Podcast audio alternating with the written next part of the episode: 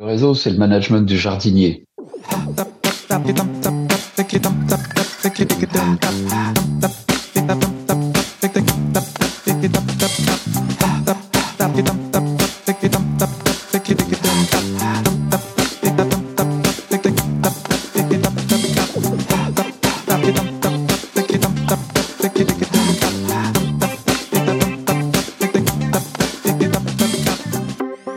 Cela ne vous a probablement pas échappé, l'art de construire son réseau professionnel est souvent considéré comme un élément clé de la réussite de ceux et de celles et ceux qui veulent aller plus loin. Comme me le disait l'un de mes profs il y a de très nombreuses années, avoir un bon réseau professionnel te permettra de te démarquer et d'accéder à de plus nombreuses opportunités pour ta carrière.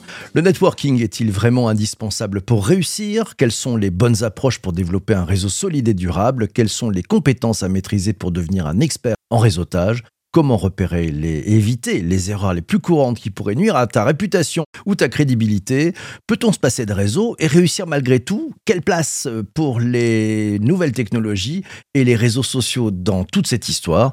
Pour en savoir plus et pour bien comprendre, j'ai invité dans cet épisode de podcast MGMT Management Nouvelle Génération Hervé Baumlard, il est consultant certifié en transition de carrière, haute placement chez Enjeu Dirigeant et il est aussi auteur de Trouver le bon job grâce au réseau, huitième édition parue chez Erol. Bonjour Hervé. Bonjour. Ravi de te, retrouver ce matin. Euh, le sujet est important, il concerne tout le monde. Euh, pourquoi le réseau euh, n'est-il pas enseigné dans les écoles? Parce qu'en fait, c'est un soft skills qui, qui, est peu connu. Il, il, vient des États-Unis, hein, c'est le networking. Mais en France, pour un certain nombre de raisons, euh, il n'est pas enseigné. Alors déjà, euh, nos parents ne l'enseignent pas, l'école ne l'enseigne pas, l'université l'enseigne pas, les écoles de commerce ne l'enseignent pas, euh, les écoles d'ingénieurs ne l'enseignent pas. Donc en fait, les seuls qui l'enseignent un tout petit peu, c'est euh, l'APEC, euh, Pôle emploi et puis les cabinets d'outplacement. C'est-à-dire que on, commence à s'intéresser au réseau quand on est en recherche d'emploi. Et, et tu, de ton point de vue, tu penses que c'est lié à quoi? Oh, Je pense que c'est, euh, ça fait partie de ces, ces, ces matières pas connues, donc euh, pas très bien utilisées, et surtout le mot réseau aussi est souvent assimilé euh, au piston. Donc il a pas le, le, le mot réseau n'a pas bonne presse. Donc ça, ça, ça ne pousse pas, on va dire, les, les, les institutions à l'enseigner.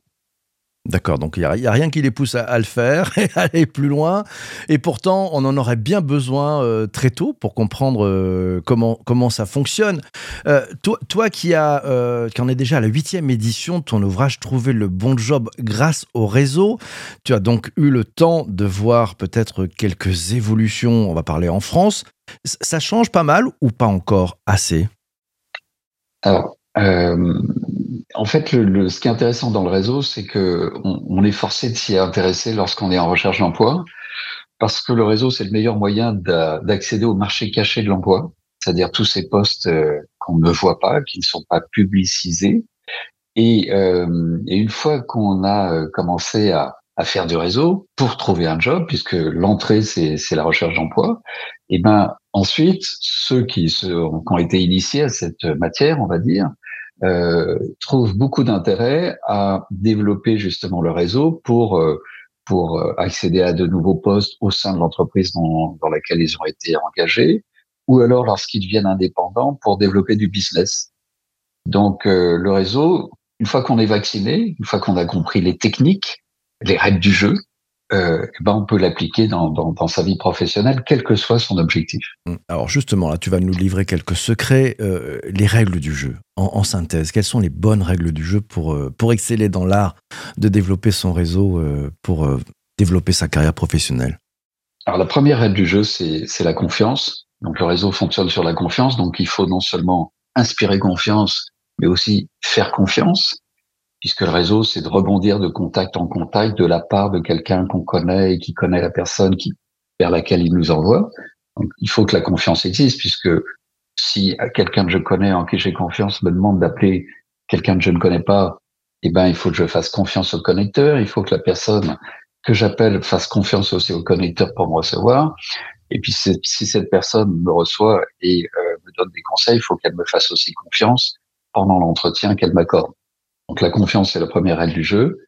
Deuxième règle du jeu, c'est euh, bah, gagnant-gagnant, c'est-à-dire que moi, on va me donner des choses, il faut que je donne quelque chose aussi à la personne qui me reçoit, qui est la considération, qui est le plaisir de rendre service.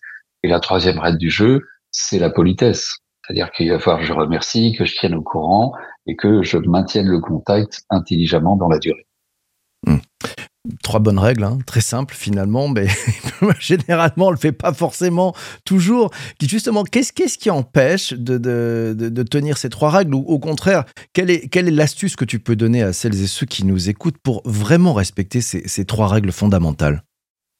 Bah, déjà, c'est de connaître les règles, ensuite c'est de les appliquer, et puis surtout c'est de se lancer, puisque euh, la plupart des gens ont peur de se lancer dans le réseau, puisque le réseau, c'est pas simplement euh, rencontrer des gens qu'on connaît, c'est surtout aller rencontrer des gens qu'on ne connaît pas de la part de gens qu'on connaît, avec euh, un objectif et avec un ciblage, puisque l'idée, c'est de se rendre visible et lisible dans l'écosystème euh, déterminé par son objectif et ses cibles.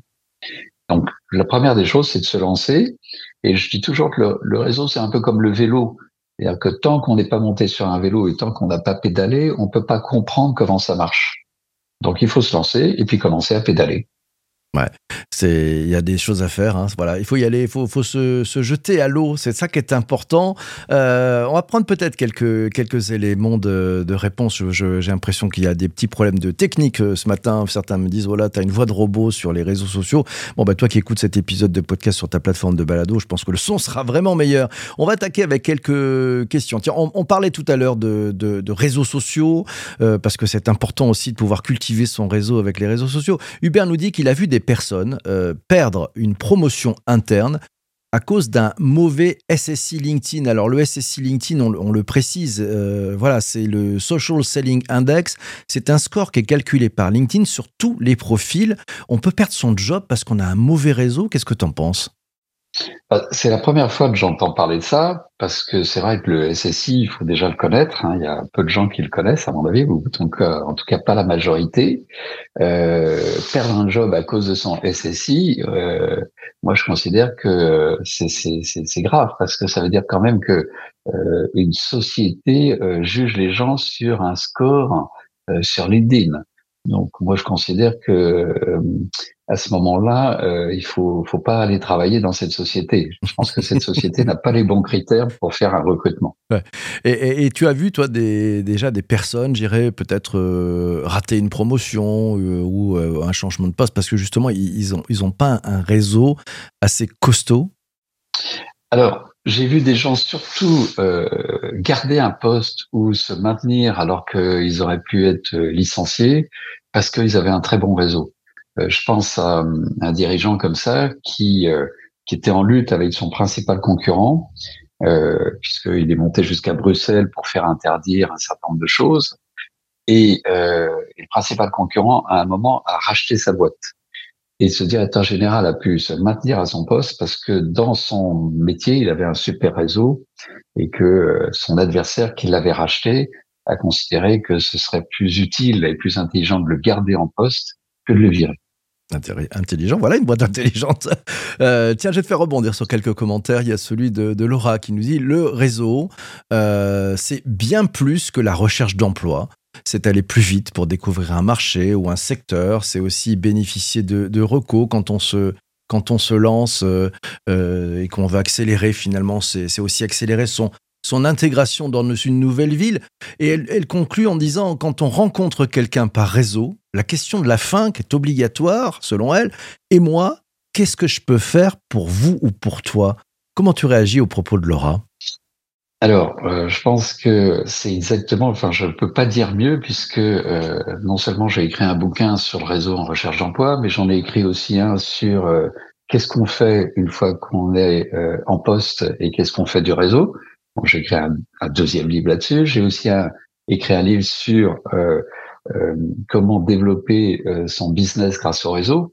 Donc, le réseau dépasse évidemment la recherche d'emploi euh, est très très utile pour énormément de choses. Et euh, tout ce qui a été listé euh, justement là est, est, tout à fait juste. Et la dernière question, et moi, qu'est-ce que je peux faire pour vous? C'est une question que moi j'ai posée euh, quand j'étais en recherche d'emploi il y a maintenant une vingtaine d'années. Et je me souviens que le consultant qui m'accompagnait et qui m'initiait au réseau avait trouvé cette question absolument géniale. Et c'est pour ça que je l'ai mise euh, ensuite dans tous mes bouquins. Voilà, c'est la question, c'est la question finalement de fin, mais c'est la question qui ouvre la relation pour aller beaucoup plus loin. Et puis dans une logique effectivement de, de bah, d'échange. Hein, euh, bah, je te donne, tu me donnes, et puis on peut s'aider et s'entraider. Vincent, tiens, nous dit, euh, il disait à l'une de ses amies de développer son réseau, et elle lui a répondu je ne suis pas commercial. Alors il a dû lui dire que développer son réseau, ça commence par contacter son niveau 1 sur LinkedIn et proposer d'aller prendre un café. Il a développé son réseau et utiliser le réseau que l'on a déjà. Euh, justement, celles et ceux qui peut-être euh, l'ont fait peut-être de façon inconsciente, quel conseil tu, leur donnerais? Ah, Déjà, ce qui est clair, c'est que le réseau commence par le, premier cercle. Hein, c'est euh, j'ai déjà un réseau, je connais des gens, et ce premier cercle va me propulser dans le deuxième cercle. Donc, je vais aller rencontrer, grâce à mon premier cercle, des gens que je ne connais pas mais qui sont intéressants à rencontrer par rapport aux objectifs que je poursuis. Et ce deuxième cercle peut me propulser dans le troisième cercle et ainsi de suite. Donc le réseau, il est infini. C'est à moi simplement de, de bien contrôler ma, ma démarche pour aller rencontrer les bonnes personnes par rapport justement au but que je me suis fixé. Donc ça, c'est extrêmement important. Ensuite, euh, je mets un bémol sur LinkedIn. Le réseau, c'est vraiment rencontrer quelqu'un de la part de quelqu'un que je connais. Euh, et qui connaît la personne que je vais aller rencontrer.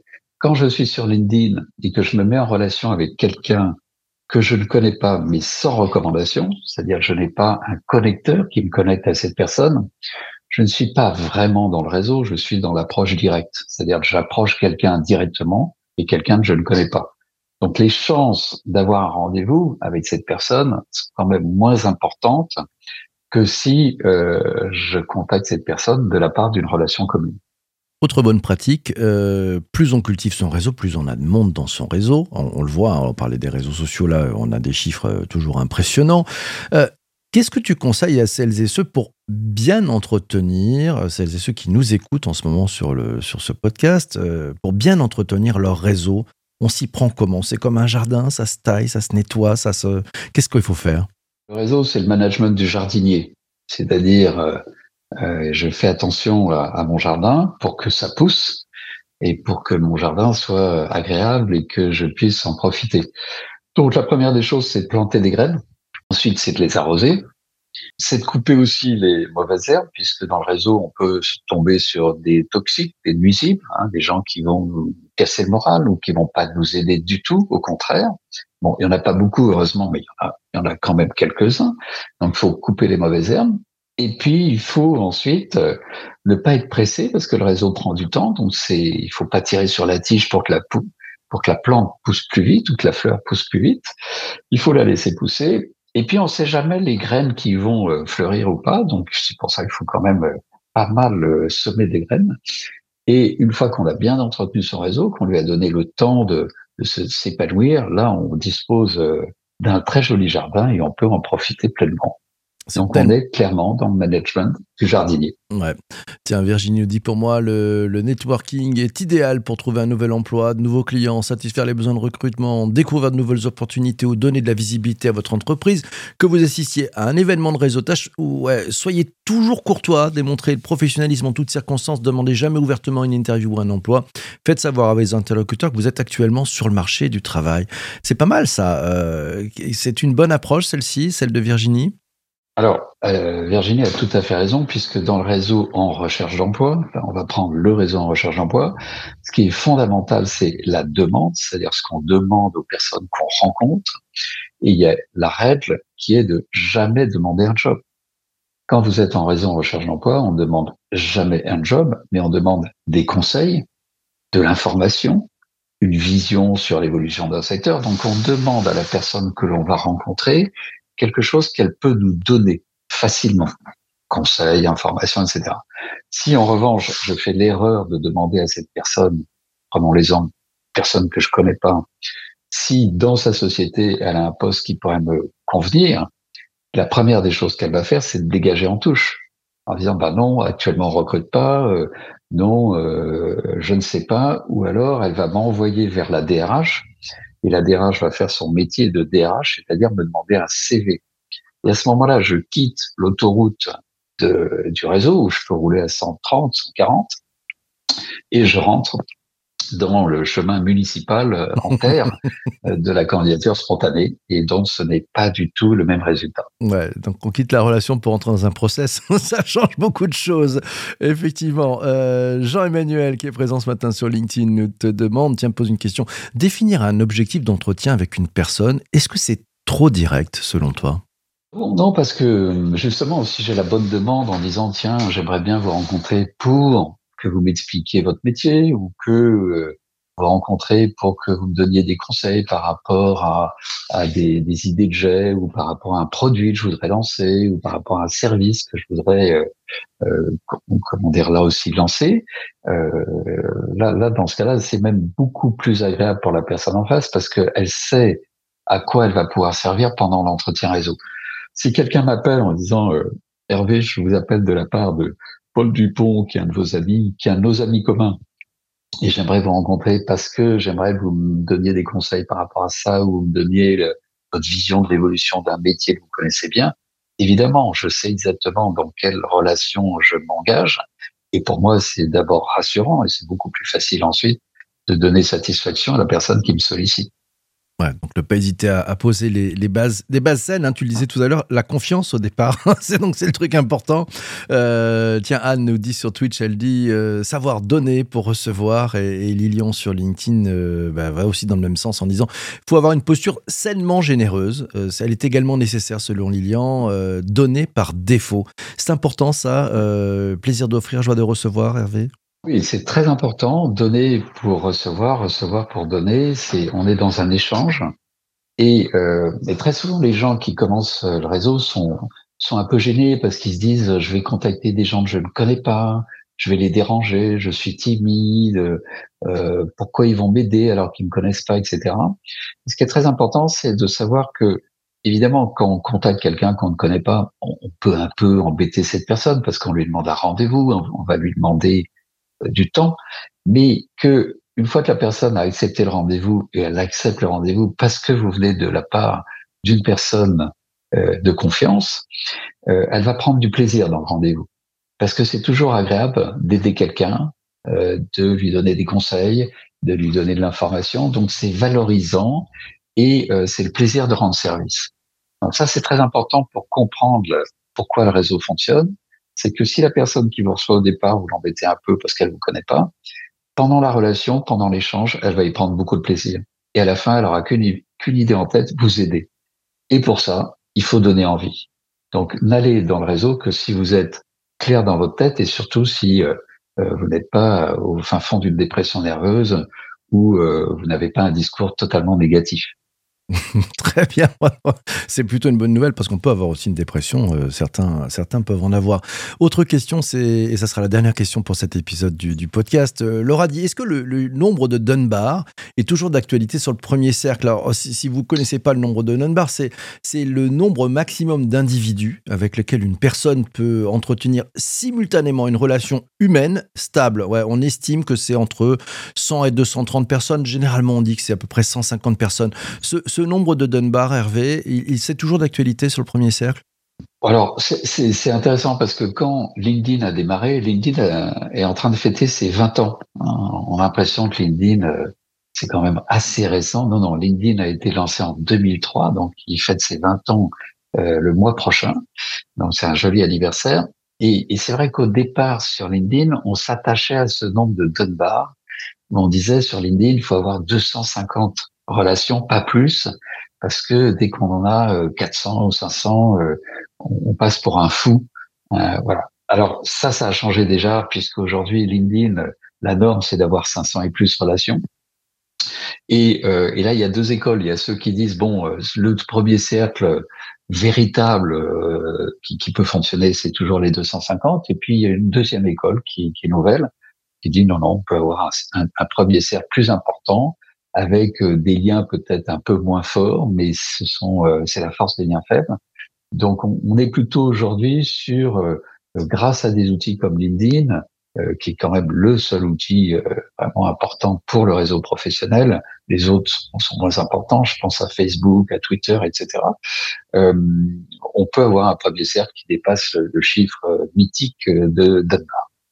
Donc bonne nouvelle, on a, on a poussé le cran un peu plus loin. allez, allez, dernière question, parce que je suis gourmand ce matin. Celle de Christian. on parlait de relations tout à l'heure, Hervé. dans quelle mesure faut-il privilégier les rendez-vous in IRL, hein, in real life, voilà, en face à face, et, la visio, justement? Ça, ça change dans la façon de, tenir et de, tenir la, tessiture, finalement, de son, son réseau. Visio ou IRL, Taroko Ce qui est intéressant, c'est que jusqu'en 2019, 2020, euh, je disais, une euh, poignée de clics ne remplace pas une poignée de main. C'était un motto, hein, une sorte de slogan que je répétais euh, dans les conférences que je donnais. Et euh, la pandémie a changé la donne, puisque euh, aujourd'hui, évidemment, il faut mieux privilégier un rendez-vous en one-to-one, en présentiel, parce que le contact physique crée la confiance. Et en France, on est dans un pays plutôt méfiant, que si possible, évidemment, euh, favoriser le présentiel. Mais la pandémie a quand même ajouté une, une chose extrêmement importante, c'est l'habitude qui s'est développée, de euh, échanger sur Zoom, sur Teams ou sur Google Meet.